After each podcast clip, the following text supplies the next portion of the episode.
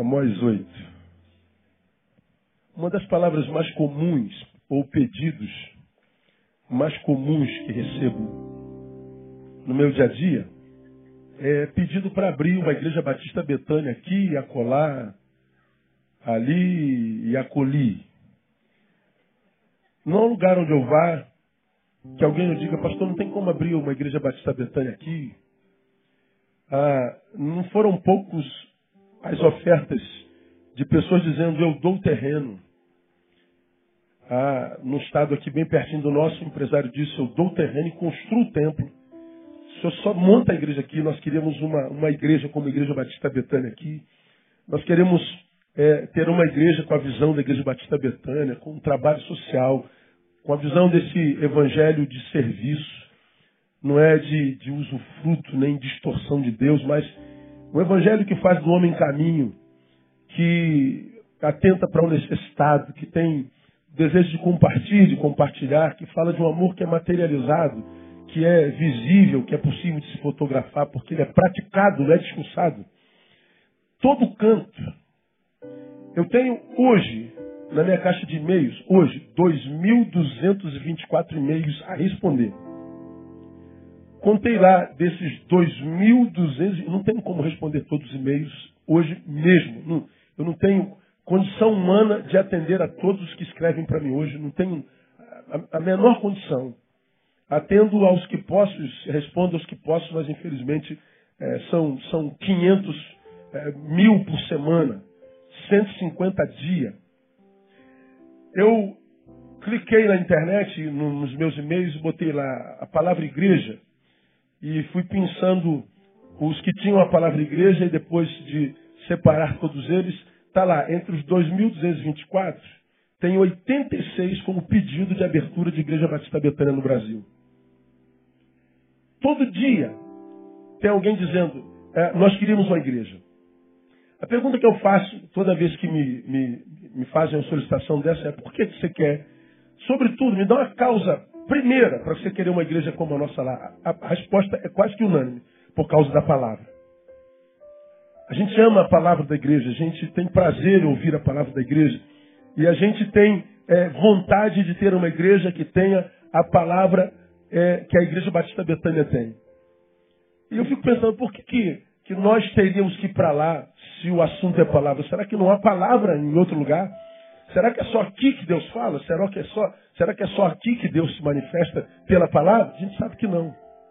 Todavia, eu e você sabemos que no Brasil que a gente vive e no mundo evangélico que a gente vive está cada vez mais raro de se achar um lugar onde a gente se assenta e ouve uma palavra que nos confronte e que, sobretudo, nos faça pensar que nos faça refletir sobre a vida. Não estou falando de unção, poder, glória, fogo, arrepio, não. Eu estou falando de uma palavra que a gente ouça, que seja equilibrada, que tenha a ver de fato com a palavra, que confronte a nossa vida, nos coloque como que diante do espelho da palavra e que faça com que a gente se autoexamine e que se a gente, que a gente é, é, é, sendo examinado, seja aprovado ou reprovado, mas que depois da palavra a gente tenha certeza de que a gente não é mais o mesmo. Uma palavra que alcança o ser humano, que o que nos difere do ser humano é a nossa capacidade de raciocínio. Portanto, se a palavra é para ser humano, esse ser humano tem que ser alcançado no seu raciocínio. Então é cada vez mais raro achar palavra no Brasil. Aí me veio a palavra essa semana, esse versículo que está aí, que eu e você já conhecemos muito bem. É uma palavra profética de Amós. E lá no versículo 11, nós vemos a palavra e o profeta dizendo assim: Eis que vem dias, diz o Senhor Deus, em que enviarei fome sobre a terra. Não fome de pão, nem sede de água, mas de ouvir o quê? As palavras do Senhor. Então perceba, ele diz: Eu enviarei fome. Mas não é fome de pão e sede. Essa não precisa enviar porque nós a produzimos. A, a iniquidade aumenta, o amor esfria. E porque o amor esfria, o outro inexiste para nós. Então eu acumulo pão para mim e porque eu tenho mais pão do que necessito, eu gero fome no planeta. Então a fome já graça. No, Brasil, no mundo hoje, a cada cinco segundos morre uma criança de fome. Um sétimo dos, dos habitantes do planeta dormem com fome todos os dias. Então não é fome de pão e fome de sede, porque dessa nos encarregamos. Mas ele está dizendo que ele enviaria fome, mas fome de ouvir a palavra. Mas tem o versículo seguinte que diz assim: andarão errantes de mar a mar, do norte até o oriente. Correrão por toda parte, buscando a palavra do Senhor. E leia comigo o restante. E não a acharão. Ele envia fome num tempo onde a palavra não mais existiria. Bom, se ele enviará fome, se haverá fome, e não haverá aquilo que a sacia, do que, que o texto está falando então? Que nós viveríamos um tempo de completa insatisfação espiritual. Que nós viveríamos um tempo onde nós não teríamos mais o que nós buscamos desde que nascemos, plenitude, satisfação. Quando você tem fome de pão, diz, poxa, estou com fome a tua fome te conduz ao pão. Quando você come o pão, você sente satisfação. Você sente saciação ou saciamento, não sei como é que fala. Você se sente saciado. É saciação saciamento? Saciedade. Tem misericórdia de mim, Senhor. É? Então, você se sente satisfeito. Você sente saciedade, como vocês me ensinaram hoje. Nunca é tarde para aprender, não? É? Então, então a gente se sente satisfeito. Então nós temos satisfação. Por quê, pastor? Porque eu tive fome outrora, mas hoje eu me encontrei com pão e o pão me saciou. O Senhor está dizendo assim: haverá um tempo na terra em que virá sobre nós, da parte dele, fome pela palavra. E não será opcional, ela virá.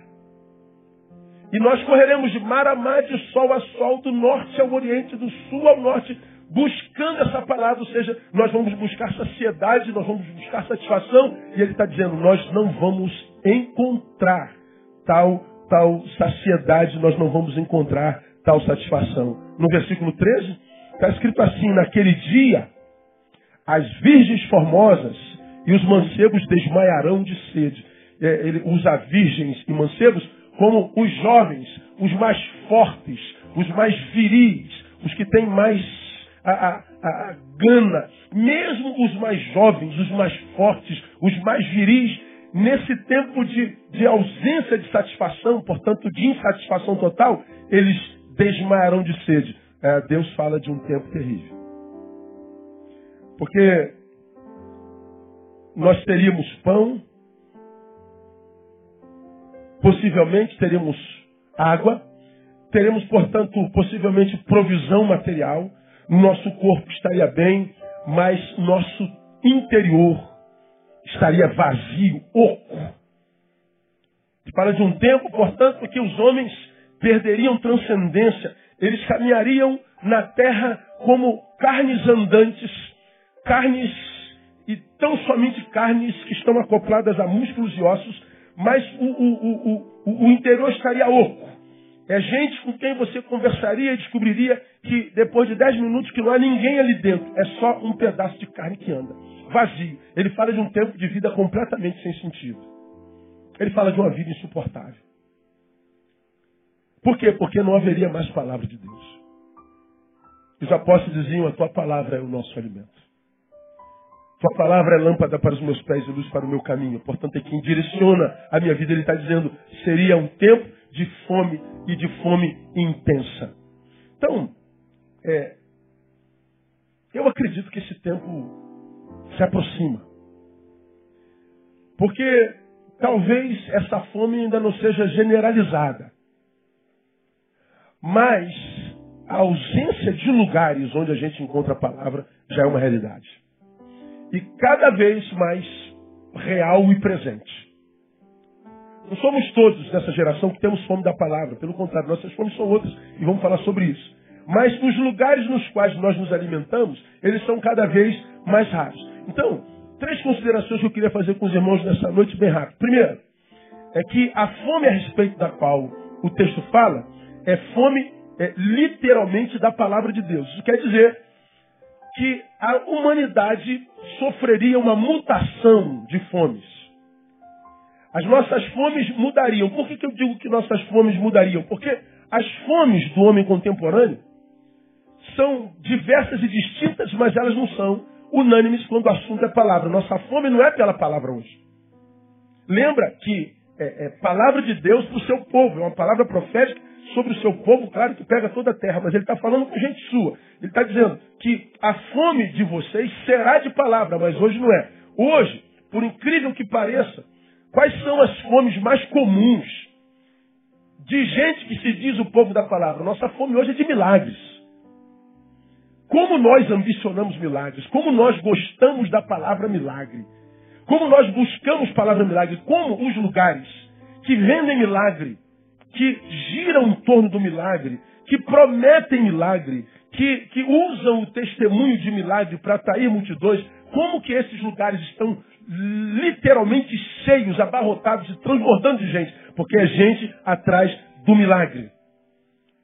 E você já me viu falar sobre aqui, eu não vou falar de milagre, eu só estou citando milagre. Por que será que nós gostamos tanto de milagres? Por que, que o povo da palavra é o povo que hoje gosta tanto de milagre? Eu e você, que somos da mesma geração, quem tem aí 40, eu tenho 50, você tem 40 ou 30 alguma coisa, é de um, de um tempo em que nós crentes íamos para a igreja com a Bíblia debaixo do braço, lembra? Todo mundo saía com a sua Bíblia na mão e ia para a igreja. Naquele tempo, o povo de Deus era chamado de quê? Como é que o crente era chamado? Bíblia. Ih, rapaz, fulano é Bíblia, não faz isso não. Ih, rapaz, fulano é Bíblia. Mas vai o Bíblia. Nós éramos chamados de Bíblia porque nós éramos um povo que amávamos a palavra e que andávamos com a palavra para lá e para cá. A palavra era primazia em nós. Hoje não há nenhum crente que seja chamado de Bíblia. Nós não somos mais chamados de Bíblia. A Bíblia saiu de debaixo do braço. A Bíblia saiu do lugar de primazia. A palavra de Deus não está mais nas nossas, nossas prioridades. Não somos mais. Hoje, nossas fomes são, sem dúvida alguma, por milagres. E por que, que nós amamos milagres? Porque milagres não requerem esforço nosso. Milagre quem trabalha é Deus. Milagre quem faz é Deus. Por que, que nós gostamos de milagre? Porque a gente não gosta de trabalhar. O milagre enquanto comércio é a filosofia do preguiçoso, do vagabundo. Não é só de fé quem crê em milagres. Nós cremos em milagres. Mas o fato de querer milagre o tempo inteiro não prova que eu sou um homem de fé. Porque a maioria dos milagres que os homens contemporâneos pedem são milagres cuja semente eles não plantaram e são milagres que eles não precisariam pedir se tivessem vivido como a palavra diz que tem viver. Você já me falar sobre isso aqui. Estou eu como marido, vendo o meu casamento acabando, o divórcio já está quase sendo estabelecido, e eu venho para a igreja pedir um milagre. Deus, minha esposa disse que não quer mais, meu marido disse que não quer mais, não me ama mais. Então Deus faz o um milagre, cura o meu casamento, salva o meu casamento. Tu és o Deus que criaste o casamento. Então Deus, tu, tens, tu és um Deus que abomina o divórcio, então cura o meu casamento. Nós estamos pedindo um milagre, que é um fruto, cuja semente nós não plantamos em tempo algum. Portanto, nós estamos esperando um milagre que nós sequer temos direito. Porque se tivéssemos vivido como a palavra ensina, nós não precisávamos estar pedindo esse milagre. Se o Neil, como marido, tivesse amado a sua esposa, se a esposa, porque amado pelo marido, se submetesse a ele, nosso casamento não estava em crise. Por que, que eu preciso um milagre sobre o meu casamento? Porque eu não ouvi a palavra, não amei minha mulher? Ou porque, como mulher, não fui submisso ao meu marido? Estamos pedindo como pai a salvação dos nossos filhos.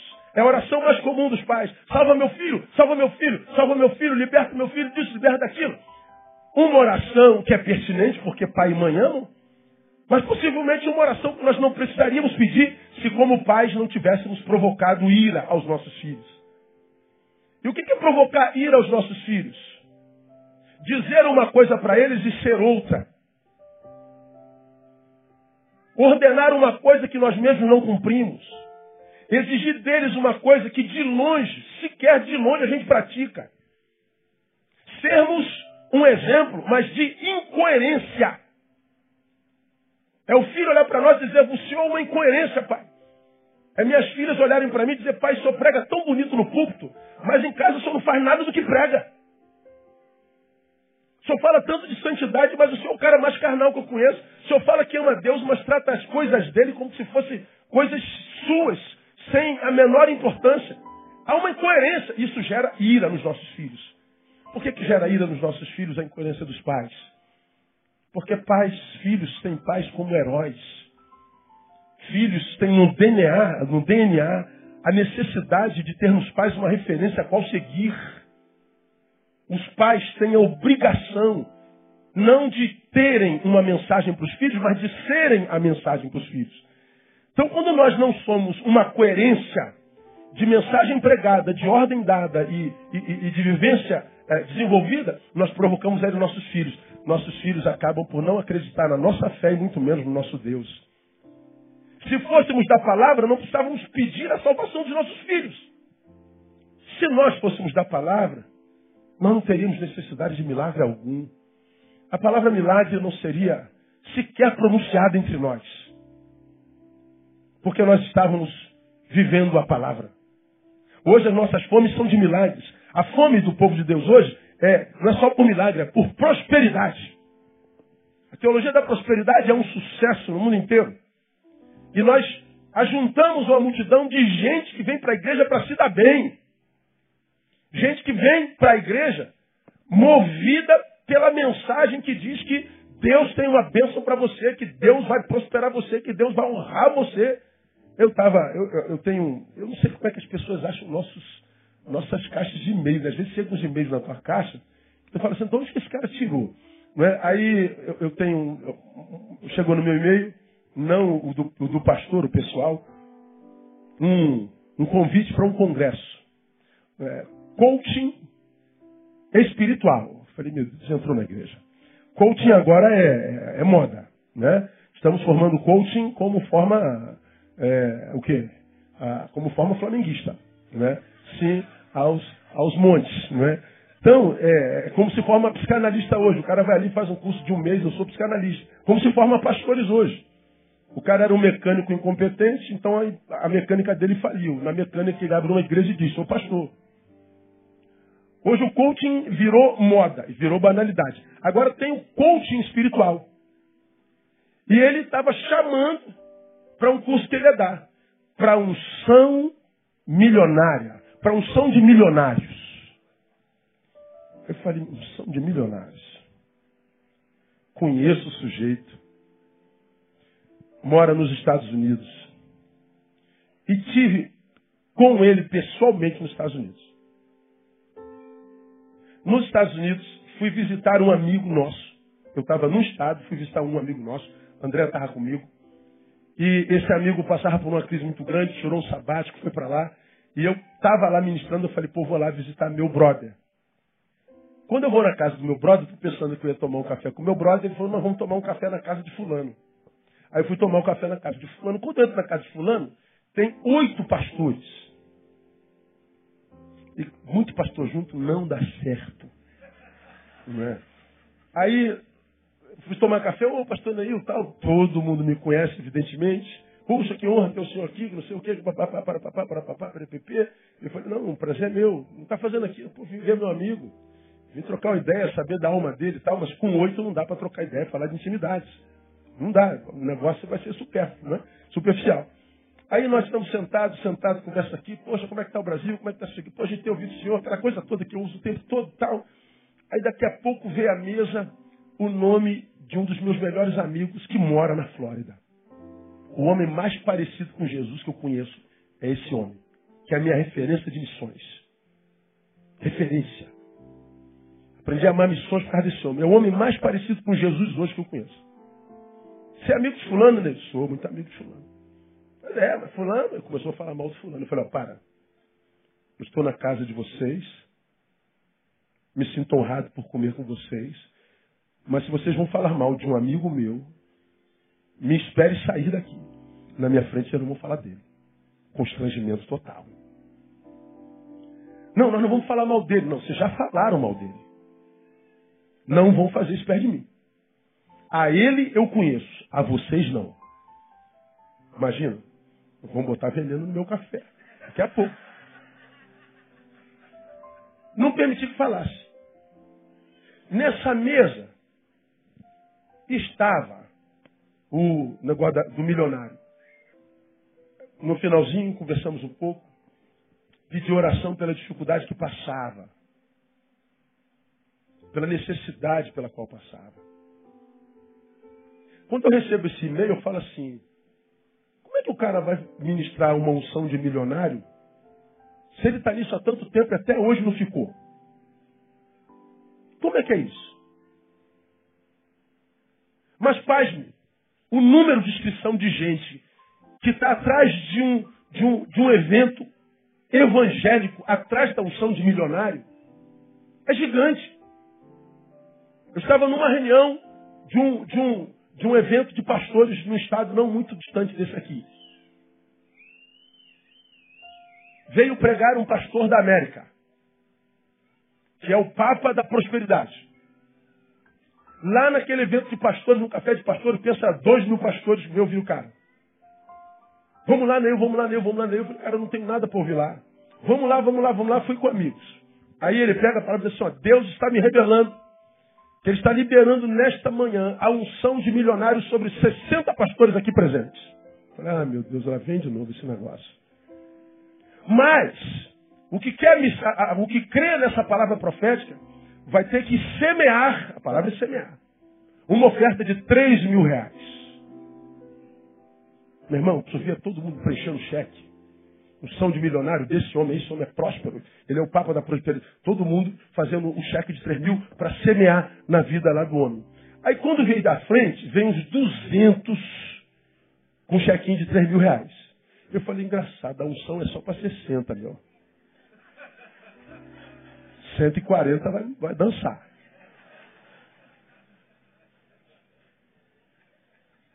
Uns 200 levantaram. Eu falei, ah, pelo menos um milionário saiu daqui. Quem tem entendimento, entenda.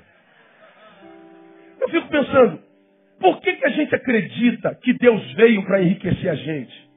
Por que, que nós acreditamos que o dinheiro cai do céu, que a, riqueza vem sobre a bênção do Senhor? Sabe por que, que a gente acredita? Porque a gente não é da palavra. Porque a Bíblia diz que nós devemos comer do suor do nosso rosto. que a Bíblia me ensina que eu devo me contentar com o meu soldo. E se quiser um soldo maior, eu devo avolumar a minha, a minha disposição para o trabalho. A Bíblia diz que aquele que não trabalha também não coma. Portanto, quem não trabalha e come está em pecado. Devia morrer de fome. Que é isso? Está escrito. Se algum de vós, diz Paulo, não quiser trabalhar, também não coma. O que eu como é como fruto do meu trabalho. Aí nós desperdiçamos a nossa juventude com baboseira, sem projeto. Tivemos oportunidade de estudar, não estudamos. Estávamos para ir nas baladas, pegando as menininhas, os menininhos. Nós não quisemos estudar, nós não quisemos fazer é, é, curso no Senai, no Senac. Nós desperdiçamos a nossa juventude em nada, no prazer, no hedonismo, Aí a juventude vai embora. O que dava prazer na juventude não dá mais aos 30. E o que sobra? É uma juventude desperdiçada. Aí aos 35, não tem formação superior, não fez um concurso público, não passou no Senac para fazer uma formação profissional, não é técnico de nada e vem para a igreja querendo que Deus faça um milagre que te faça presidente do, do da Petrobras. Não, Petrobras hoje é furada. Vamos para Furnas. Vamos para Furnas. Acreditar nisso, irmão, é zombar da inteligência de Deus. Acreditar nisso é revelar que você não entendeu nada a respeito da palavra. A maioria das pessoas que eu me encontro frustradas com Deus estão frustradas porque na cabeça deles Deus lhes fez promessa material e não cumpriu. Lembra do irmão que entrou no meu gabinete? Essa história já contei centas vezes aqui. Isso tem, isso tem alguns anos E eu, eu, eu me traumatizei dessa palavra porque a mãozinha do menino me, me traumatizou. Você vai lembrar disso. O cara chega aos 42 anos no meu gabinete, marcou lá o gabinete. Eu, pastor, estou muito chateado com Deus, chateado com a vida, estou triste com a igreja. Porque Deus me fez um monte de promessas, nenhuma delas se cumpriu. Deus pode fazer uma promessa e não cumprir? Deus pode mentir, pastor? Estou ouvindo. Não, também estou chateado com a igreja, porque eu não consigo emprego, pastor. Os empresários da igreja não dão oportunidade, essa igreja não tem amor, pastor. Eu estou escandalizado com a falta de amor da nossa igreja. Eu falei, não deve ser da igreja, não é possível, não é possível que ele não veja o trabalho dessa igreja. Não, porque ninguém estende a mão. E ele foi falando que Deus não é bom, que os irmãos não são bons empresários, não são bons, que a igreja não tem misericórdia, que a igreja não tem amor, não sei o quê, que ele está desempregado, não sei o quê. Aí eu perguntei para ele, quantos anos você tem, irmão? 42 anos. Você se lembra dessa história? Ah, tem 42 anos. Tá. O que você estava fazendo quando você tinha 18 anos? Você estava estudando o quê? Você é formado no quê? Não, eu não, não me formei não, pastor. Qual a sua profissão? Qual curso que você fez profissionalizante? Você é técnico? Não, eu também não, não, não, fiz técnico. Ah, com 18 anos, 19, você não estava nem fazendo faculdade, nem um curso técnico. Não, sabe como é que é, né, pastor? 18 anos, a mãozinha dele. Estava por aí pegando as menininhas. Essa mãozinha, deu vontade de cortar a mão dele, cara. É, né, pastor? 18 anos, está por aí pegando as menininhas, como é que é? Ah, aos 18 anos você estava pegando as menininhas. Tá. Aí você não estudou. Você não se formou. Você não se profissionalizou. E agora você quer ser o quê? Presidente da Petrobras? O que isso, pastor? Vim aqui para o senhor dar uma moral, o senhor está acabando de me enterrar. Não, não estou te enterrando, cara. Nós não podemos nada contra a verdade, senão a favor da verdade. Se você aos 42 anos continuar reclamando como se fosse um moleque de 18, aos 60 você vai estar do mesmo jeito, cara. Se você jogou sua juventude fora, não estudou, não se profissionalizou, vai vender refrigerante no, no sinal, rapaz.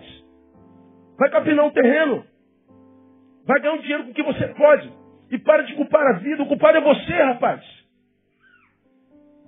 O teu presente é resultado da forma como você viveu o teu passado. E se você não mudar o teu presente, você vai repetir no futuro o teu passado. Então não adianta estar aqui reclamando, murmurando cai dentro da vida. Mas nós preferimos um milagre. Porque estudar dá muito trabalho, irmão. Estudar retira de nós aquela noitada com a menina, com o menino. Estudar faz a gente acordar de madrugada e dormir de madrugada. Estudar faz olheira em nós.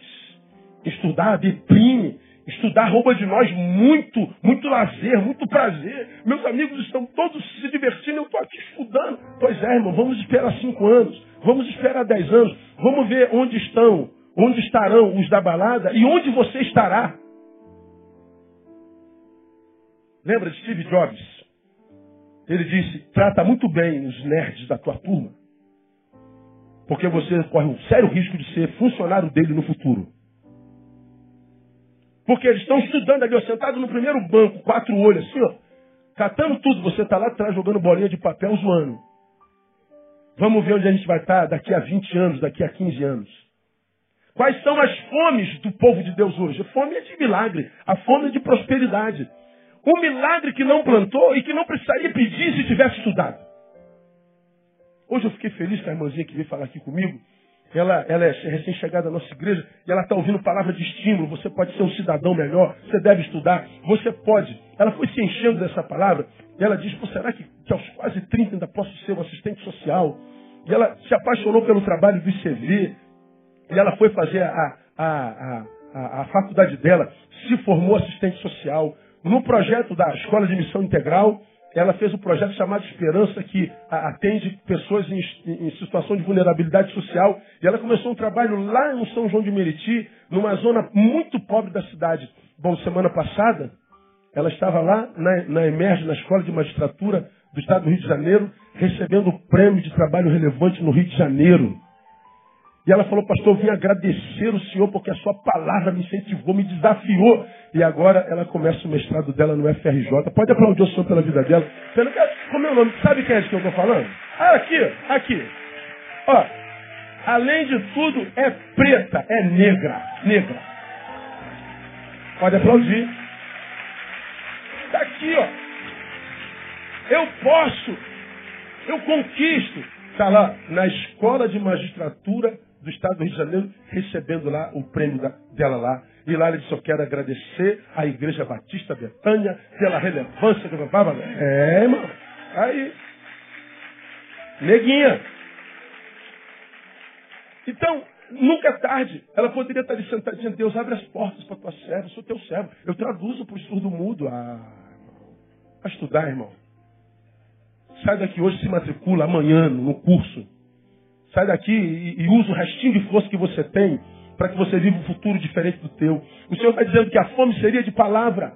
Porque as fomes hoje são de prosperidade. A fome hoje é de, de, autoridade. Deus, eu quero autoridade, eu quero poder, eu quero unção, eu quero glória. Para que você quer isso? Para lutar contra os demônios que vêm à igreja. Para ser líder de culto de libertação, para libertar demônio que vem à igreja. Você já viu falar sobre esse demônio aqui? Nossos cultos de libertações, nossos cultos de libertação chegam a ser engraçados, irmão. Tem lá um gindão, um gidona ainda no culto daquela tarde, daquele dia ensolarado, começa todo demônio que está aqui nesse lugar se manifeste e, e desaloja, desaloja, desaloja. E aí tal, daqui a pouco aparece uma lá, torta, do sexo feminino falando com voz de macho. Aí a pessoa vai e traz no púlpito. Qual o teu nome? Quem te mandou? O que você está fazendo nessa vida? A perguntar a profissão, onde é que mora? E está aqui a pessoa toda torta. Depois que tem o show pirotécnico, vejam o poder de Deus, igreja, comigo, em nome de Jesus. Tá. Hein? O que foi? Onde estou? Viu como é que Deus é poderoso? Pois é, mais uma vida liberta. Nós vencemos a batalha contra o diabo. Mas qual o diabo? O diabo que vem à igreja. Irmão, lembra que eu já falei sobre isso aqui? Imagine que você seja um demônio. É só imaginação, viu? Só imaginação. Vai se manifestar agora não.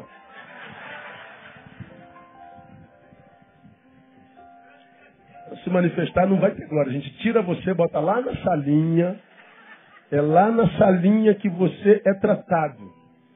Demônio não faz parte de liturgia nem recebe louvor na igreja. Se ele tenta atrapalhar o culto, tire-o do culto, bota na salinha lá que cuida dele. Na salinha ele não faz show pirotécnico, porque ele não tem glória. Ele gosta de glória.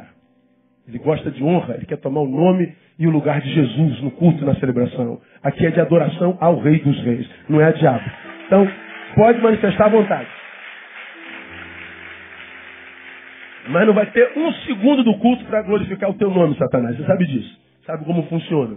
E não é raro gente endemoniada, não. É que você não vê. Ele sai batido. Então eu acho engraçado. Pessoa vem e bota o cara endemoniado aqui, então vencemos a batalha contra o diabo. Mas qual o diabo? O diabo que pega uma pessoa. Vamos imaginar, você é um demônio. Se você tivesse o poder de pegar o teu inimigo, por exemplo, teu vizinho que é crente chato, aquele miserento que está do teu lado. Vamos imaginar que você tem poder de pegar o corpo dessa pessoa. Puf, pegou. Está endemoniado. Está neilizado. Pronto. O demônio Neil pegou. Está neilizado. Eu, eu, eu odeio o tom. Então eu neilizei o tom. Aí o tom, o tom vai ficar torto pelo Neil. Aí o Neil, que é demônio, pega o Tom e faz o quê? Leva ele para a igreja. Vamos para a igreja, Tom. E mais, eu levo o Tom para a igreja no culto de libertação, que eu vou levar fogo. Se eu tenho poder como demônio de tomar teu corpo, eu levo você para baixo do ônibus, irmão.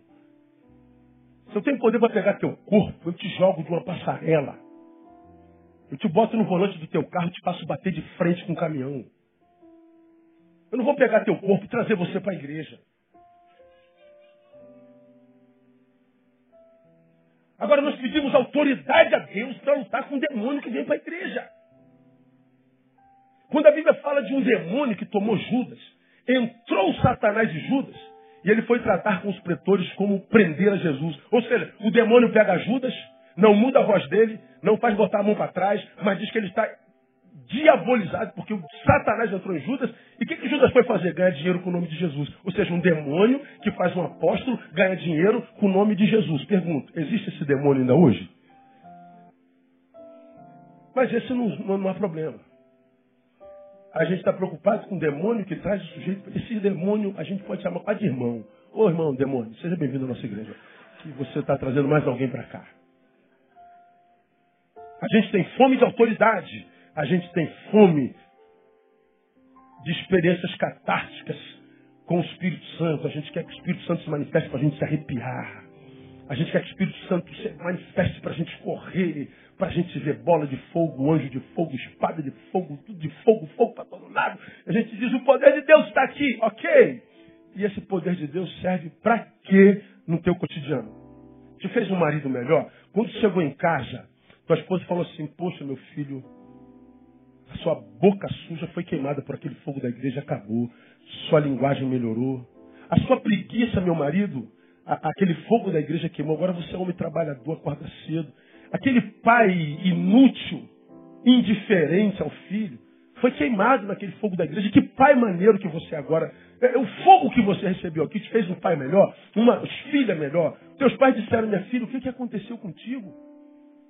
Parece que o fogo da igreja acabou com aquela desobediência que você tinha, com aquela marra que você tinha, com aquela ingratidão que você tinha, com aquela birra que você tinha com a tua irmã, com o teu irmão. O que, que aconteceu contigo? O fogo da igreja queimou. Agora, os fogos da igreja não têm gerado caráter nos que foram queimados. O texto está dizendo, meu irmão, que a fome será da palavra. Porque hoje, lamentavelmente, a multidão pede por um Jesus curandeiro. Agora, pense comigo. Se Jesus é aquele que só cura, para que, que esse Jesus serve para quem tem saúde? Pastor, eu não tenho doença alguma, eu estou sarado. Eu estou com, tô com, tô com, com, com, com, com a gordura regulada no corpo, está tudo certinho. O nutricionista reeducou minha alimentação, está tudo em ordem. Eu fiz exame de sangue ontem, não tem uma taxa fora do lugar. Eu sou um exemplo de saúde. Se Jesus é só curandeiro, para que serve esse Jesus? Se a gente pede um Jesus que enriquece, dá prosperidade, para que, Jesus serve se esse cara já está com dinheiro aberto? Não precisa de Jesus os ricos. Se a gente pede um Jesus milagreiro, para que, Jesus serve? Se a pessoa foi uma boa gestora de si mesmo e viveu pela palavra, é um bom marido, é uma boa esposa, é um bom pai, é um bom cidadão, um bom patrão, um bom empregado, para que esse Jesus milagreiro serve? Para nada. Quando a gente resume Jesus ou reduz Jesus a um milagreiro, a um, a um, a um enriquecedor, a, a um curandeiro, nós estamos excluindo grande parte das suas criaturas da necessidade dele. Por isso que ele diz que a fome será da palavra. Então ele está dizendo, você que tem essas fomes tolas, você verá sua fome mudando. Ele está dizendo, portanto, o seguinte, sabe o que, irmão? Que você vai cansar de milagres. Você vai cansar de prosperidade. Você vai cansar dessa fé que está buscando milagres o tempo inteiro, dessa loucura de estar tá em culto todos os dias, às 8, às 10, 12, 14, 18 e 20, de estar tá montes e vales e jejuns, esse negócio em busca do poder, da glória do fogo. Jesus está dizendo, você vai cansar, porque você vai ter experiências nesse Jesus multifacetado aqui, ali acolá, e a despeito de ter essas experiências com Deus da riqueza, com Deus do milagre, com Deus da cura, você ainda assim vai se sentir vazio. E aí você vai cansar desse evangelho frenético de mercado e vai ter fome de palavra e você não vai encontrar diferente daquele que ama a palavra quando ela ainda é possível. Se você é daqueles que amam a palavra, se você é daqueles que se alimentam da palavra, se você é daqueles que buscam o conhecimento da palavra, quando a fome da palavra chegar, você está guardado porque você já está cheio dela no nome de Jesus. Agora, para essa gente que não tem tempo para a palavra porque está atrás do Deus milagreiro, é, ah, não. Ele está falando de um tempo terrível. Nossas fomes mudarão. Isso quer dizer que os homens se cansarão desse evangelho que faz de mim um alvo único e não de mim um caminho. Nós vamos nos cansar desse evangelho que muda meu jeito de ir, mas não muda meu destino. Desse evangelho que faz do homem um homem próspero, todavia inútil. Por isso que a palavra diz, né? Porque o filho do homem veio buscar e salvar o que se havia perdido. E perdidos estão ricos, perdidos estão doentes, perdidos estão sal, perdidos estão saudáveis, perdidos estão ah, ah, os que alcançaram a cura. Ele está dizendo que vai gerar plenitude é a palavra. É a palavra. Porque a prosperidade você consegue estudando e trabalhando. Cura você consegue se alimentando bem, indo ao médico regularmente. deixando de viver essa vida sedentária. Milagre você não vai precisar. Porque você está sob a palavra. É a palavra que gera plenitude. Perceba, a fome será da palavra. Nós nos cansaremos desse frenesi gospel. Acho que já estamos cansados. Segunda coisa que eu compartilho com os irmãos. A fome se dará, a fome da palavra, por causa do descaso para com a palavra. Enviarei fome sobre toda a terra, diz o Senhor Deus. Nem de pão, nem de água, mas de ouvir a palavra do Senhor. Andarão errantes de marimar, de norte até o oriente, correrão por toda parte, fome, buscando a palavra do Senhor e não a acharão. Por que, que Deus faz isso? Porque nós já tivemos por toda a vida e não aproveitamos. Olha, é, acha aí na, na, na internet, no YouTube, a palavra de Deus chegando na Indonésia pela primeira vez. É um videozinho de três minutos. Palavra de Deus chegando à Indonésia. Cara, que, que vídeo emocionante. Ah, os indonésios estão lá na sua realidade tribal e chega um avião com os pacotes da Bíblia Sagrada traduzida na sua língua. E aí, você que vê o vídeo, você vê a alegria com a qual aquela gente pega a palavra e como eles agradecem a Deus pela palavra, pelo cumprimento da promessa. É esse. Não, isso é 10 minutos. Tem um desse aí de 3 minutos. 3 minutos. Procura aí. Ele é, ele é menos. Esse mesmo vídeo, só que reduzido. 10 minutos é muito tempo. Né?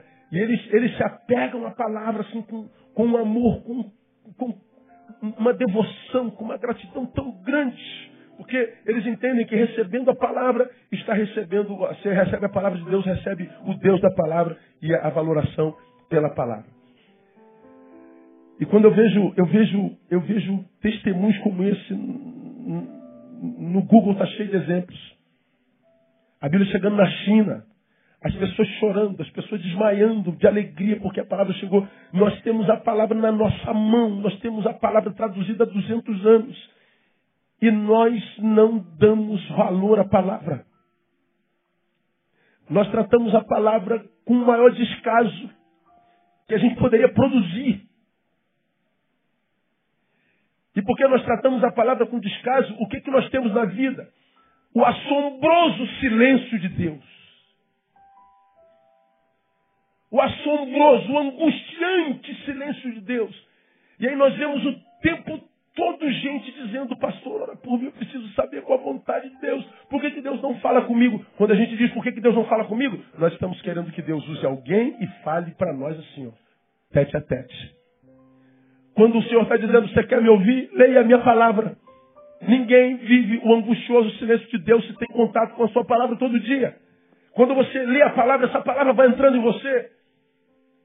Você imagina que ela não está produzindo o efeito necessário, mas ela está tatuando você. Ela está como um mosaico colando na tua alma e formatando a tua alma, blindando a tua alma. Quando o momento da angústia chega, a palavra pode não estar na tua mão aberta, mas essa palavra começa a sair de você, ela deixa de ser é, é, é, logos, passa a ser rema. E você começa a ver o saber de Deus saindo nas, na, nas tuas posturas, nas tuas decisões.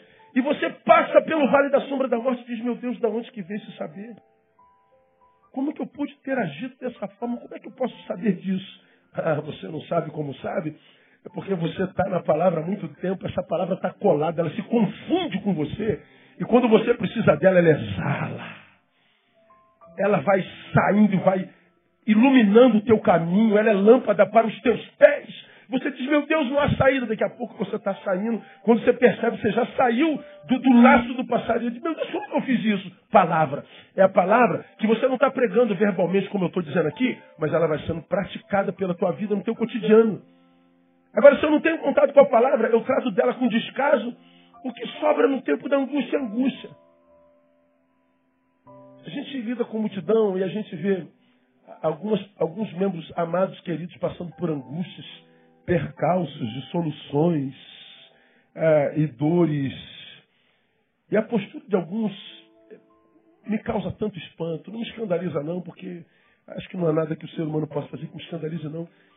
Mas eu fico pensando, meu Deus, tanto tempo ouvindo a palavra e agora no tempo da angústia age dessa forma. Para onde foi a palavra que ouviu por tantos anos? Parece que a postura revela que nunca teve contato com ela, porque descaso. Por isso, quando a Bíblia diz que eu enviarei fome sobre a terra, a fome virá, não é porque Deus é, não tem prazer em falar, é porque Deus está vendo que eu estou lançando pérolas a porcos. E ele diz: Não lancei pérolas a porcos. Então ele está dizendo: vai chegar um tempo que a fome vai ser geral, porque nós, de forma geral, desprezaremos a sua palavra.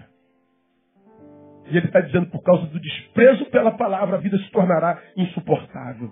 Agora, por que, que o povo da palavra trata a palavra com tanto descaso? Eu dou duas, duas é, suposições. Salmo 119, 67 diz assim: Antes de ser afligido, antes de ser afligido, eu me extraviava, mas agora guarda a tua palavra. Ele está dizendo: a gente trata a palavra com descaso porque nosso coração se extraviou. Antes de ser afligido, eu me extraviava. Agora, guarda a tua palavra. Ele está dizendo: o que, é que me livra do desvio? Do meu coração se extraviar, se deformar, se perder? É a palavra.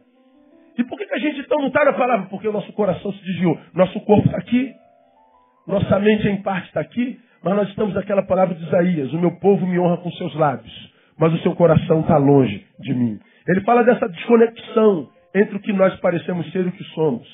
Entre o exterior e o interior. Nossa cabeça está aqui, nosso corpo está aqui, mas nosso coração está longe. Nosso coração se extraviou. Nós perdemos coração. Por isso que Provérbios diz sobre tudo o que se deve guardar, guarda o quê? Guarda o teu coração. Se ele diz que eu tenho que guardar coração, ele está dizendo, coração se perde. Nós somos uma geração de servos sem coração. Talvez isso justifique tanta maldade tanta violência, tanta indiferença. Perdemos o coração. Por isso nós tratamos com descaso a palavra. Por que, nós tratamos descaso a palavra? Por causa do que diz o 119, 162. Regozijo-me com a tua palavra, como quem acha grande despojo. Eu me regozijo na palavra como quem achou grande despojo, como quem encontrou uma fonte. Ah, nós não valorizamos a palavra, tratamos com descaso porque nossas fontes de alegria mudaram. Não é Deus mais a nossa alegria. Como você já me ouviu falar aqui, nos afastarmos de Deus é muito fácil. É muito fácil. Por que, que é fácil a gente se extraviar? Por que, que é fácil nós abandonarmos a Deus? Sabe por quê? Porque dele nós somos livres, verdadeiramente livres. Se você vira as costas para Deus, Deus não vai jogar um laço no teu pescoço. Não, tu não vai lugar nenhum. Vai ficar aqui me servindo, me adorando. Vou te obrigar a ler minha palavra, me servir, desenvolver os teus dons e talentos e cumprir aquilo para que você nasceu. Não. Se você escolhe viver longe de Deus, Deus respeita a tua decisão. Então, eu me afasto fácil de Deus, porque nele eu sou livre. Agora, por que é quase impossível voltar para Ele? Porque do, do pecado eu sou escravo. Quando eu tento voltar para Deus, Está aí em você como potência. Eu quero voltar. Eu tenho muita vontade de voltar para o altar. Eu tenho muita vontade de voltar a servir, adorar o Senhor. Mas você não consegue mais. Está preso no pecado. Está preso no mundo.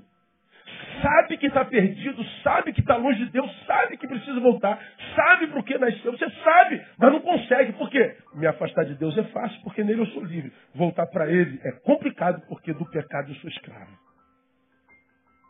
Por que, que eu me torno escravo? Me afasto? Porque meu coração se extraviou. Eu deixei a palavra, fui atrás de milagre, fui atrás de riqueza, fui atrás de prosperidade, fui atrás de cura. Deixei a palavra. Não tinha tempo a palavra. Minhas fontes de alegria mudaram. Nossas fontes mudam fácil porque nós somos livres em Deus. Como é comum ver uma mulher que achou um homem esquecer de Deus. A fonte dela agora é o homem. Quantos homens acham uma mulher e a fonte não é mais Deus, é a nova mulher?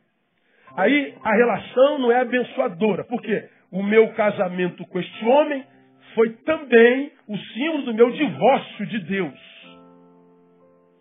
O meu relacionamento com essa mulher foi também símbolo do meu divórcio com Deus. Eu arrumo um emprego, estou ganhando bem, não tenho mais tempo para Deus e para a igreja. A, a minha bênção chamada emprego é também o símbolo do meu divórcio de Deus. Então, a perda com o teu ganho é muito maior. Melhor era quando você não tinha esse homem ou essa mulher, ou esse emprego. Porque sem o emprego, com Deus, a tua perda é menor. Mas com o teu emprego, com esse homem, com essa mulher, a tua perda é pior.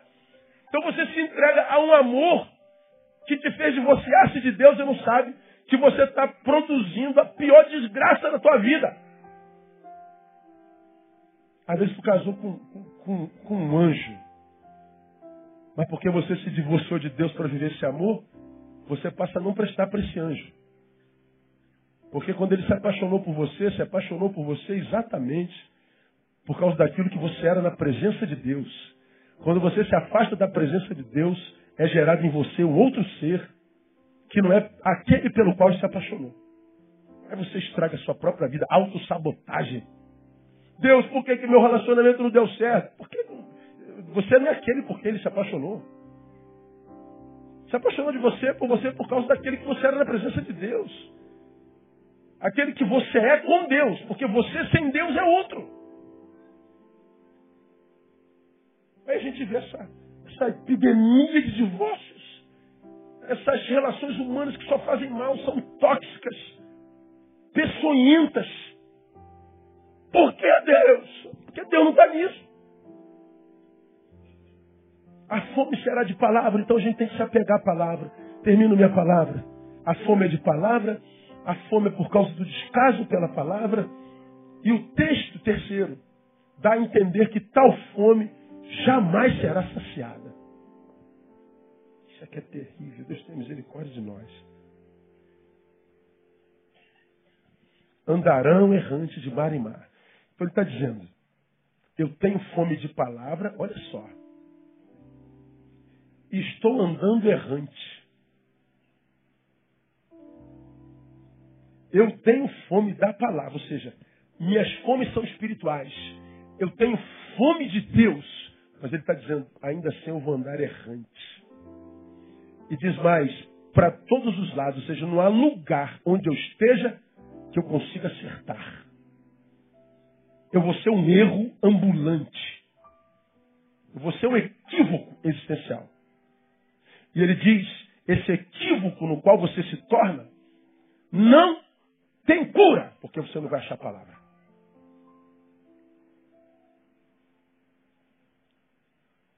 Aí ele diz que as virgens e os mancebos desmaiarão de sede. Ou seja, nem os mais fortes encontrarão sentido na vida.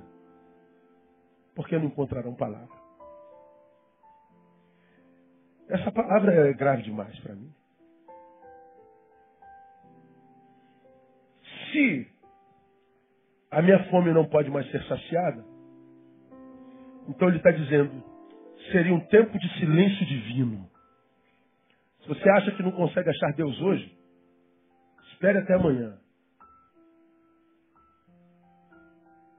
Imagine essa geração de hoje, por exemplo, sem Deus. Com Deus, olha no que, que a gente está se transformando. A gente está empurrando Deus para fora da vida a gente está colocando o reino lá no final.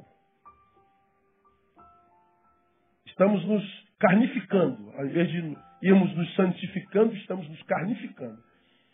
E aí, carnificados, nós nos transformamos nisso que nós somos. Que não conseguimos mais conexão de amor. Nossa relação humana é de medo. O que a gente sente pelo outro é medo que a gente sente desconfiança, a gente não acredita em mais ninguém. Portanto, nós não temos mais conexões que geram plenitude. Então, a solidão nos é imposta. Solidão imposta, condenados à solidão, porque nossas conexões não geram mais plenitude, porque nós não confiamos no outro. Você está no meio da multidão sozinho. Você está nessa tribo, pula para aquela, para aquela, você não acha conexão. Você se sente um cidadão de outro mundo. Você não consegue conexão de, de, de, de vida vital. E a solidão nos é imposta. Por quê? Silêncio divino, que é o que nos capacita para conviver, viver com. Então o texto também fala do quê? De uma angústia humana, de uma angústia humana sem precedentes. E para mim, a epidemia suicídio revela isso. Aqui sentado no meio dessa multidão, existem centenas de vocês que já pensaram em dar cabo da vida várias vezes. Porque acham que a vida já não vale mais. Ele fala, portanto, quê? De uma apostasia coletiva. Ele está dizendo que a, a experiência com o divino, com Deus, seria algo raro entre os homens. O amor esfriou, a iniquidade entrou, o amor esfriou, Deus é amor, então nossa conexão não é mais de amor, nossa conexão é de ferro afiando ferro. À medida que o ferro afia o ferro da faca, faz com que ela se torne uma faca muito amolada. Mas cada amolada que a faca passa, ela vai afinando, ela vai perdendo consistência, ela vai inexistindo. À medida que ela se torna competente, ela vai sumindo. Quanto mais competente, menos vida. Ao invés de se multiplicar e da vida jorrar dela, ela vai se amolando ferro com ferro e eles vão se, se provocando a própria inexistência, a própria extinção. Nós, seres humanos, ao invés de nos nossos relacionamentos melhorarmos um ao outro, nos melhorarmos, nós vamos provocando a nossa própria extinção. Nós estamos, coletivamente falando, vivendo um suicídio sem precedentes na história da humanidade, porque você me ouviu falar aqui desde março. Está lá registrado no mapa da violência do Brasil 2015. 59.627 homicídios em 2015. 60 mil homicídios no ano. 165 por dia. 10% dos homicídios do planeta aconteceram aqui nesse país. Se somar todas as mortes em todas as guerras do mundo, não dá o que aconteceu de morte no Brasil no ano passado. E quando a gente está diante de um homicídio, nós falamos homicídio porque nós falamos individualmente. João matou Maria. Isso é um suicídio, isso é um homicídio. Mas quando a gente fala de raça, é um ser humano matando outro ser humano. Quando o ser humano mata ser humano, o que nós estamos vendo é suicídio. A raça está se suicidando, um matando ao outro. Matei fulano, estou extinguindo a minha raça. Matei cicrana, estou extinguindo a minha raça. Cicrano me matou, a raça está se extinguindo. A nossa relação é de autoextinção. Por quê, pastor? Ausência de palavra. Como Gênesis diz que pela palavra criou Deus, é pela palavra que tudo é criado. Haverá um tempo de silêncio divino, não haverá mais vida, portanto, criação. O que sobra é morte e autoextinção. Que Deus tenha misericórdia de nós. Ele fala, portanto, de um, um tempo de angústia coletiva. E ele diz assim, veja, digo-vos que depressa lhes fará justiça. Agora, olha só a pergunta do Cristo. Contudo, quando vier o Filho do Homem, porventura encontrará fé na terra? Você sabe qual é a resposta? Possivelmente não. Porque nós estamos em estado de extinção. A fé inexistiria. Portanto, que nós viveríamos iniquidade endêmica pelo esfriamento do amor. Então, meu irmão, nós somos o povo da palavra. E é pela palavra que nós sustentamos. O alicerce da nossa vida é uma palavra. Um prédio, a casa espiritual na qual nos tornamos, nos tornamos pela palavra. A nossa vida é gerada pela palavra. A fé vem pelo ouvir a palavra, gerada pela palavra. A fé que vence o mundo é gerada pela palavra. A fé que me liga ao divino e que me mantém de pé é gerado pela palavra. O caminho que eu construo e que Deus autentica é construído e Deus autentica pela palavra. É tudo pela palavra. Se eu tiro a palavra, o que sobra é isso. O nada. Se a gente vive por isso, corpo, estética, finito, perdemos a razão para viver mesmo. São 32 suicídios por dia.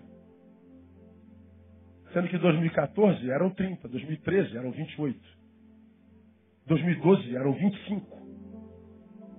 E o suicídio não para de aumentar. E o Senhor está dizendo, essa fome que vai mudar em nós, vai produzir ausências de vida sem precedentes. E pior do que a morte, a ausência da vida. E que Deus tenha misericórdia de nós. Então a minha oração com essa palavra, pastor, o que isso pretende com essa palavra? Gerar em você consciência. Consciência de que você precisa voltar para a palavra. De que eu preciso mergulhar mais na palavra. de que nós precisamos valorizar a palavra. Porque a fome vem, e se ela vier e nós estivermos saciados, nela nós estamos guardados no nome de Jesus. Nós estaremos blindados para a fome que vem e já começou. Porque a palavra de Deus, dizem os apóstolos, é nosso alimento. A tua palavra é o nosso alimento. E é o que Jesus quem diz, né? Nem só de pão vive o homem, mas de toda palavra que procede da boca de Deus. Que Deus, que não para de falar e ainda fala, te abençoe não com palavra, mas com fome por ela. Porque se você ainda tem fome dela, hoje ainda você a encontra. E a minha oração é que Deus te dê muita fome. Porque se você tiver muita fome, você receberá muita palavra. E recebendo muita palavra, não passará necessidade quando as fomes vierem.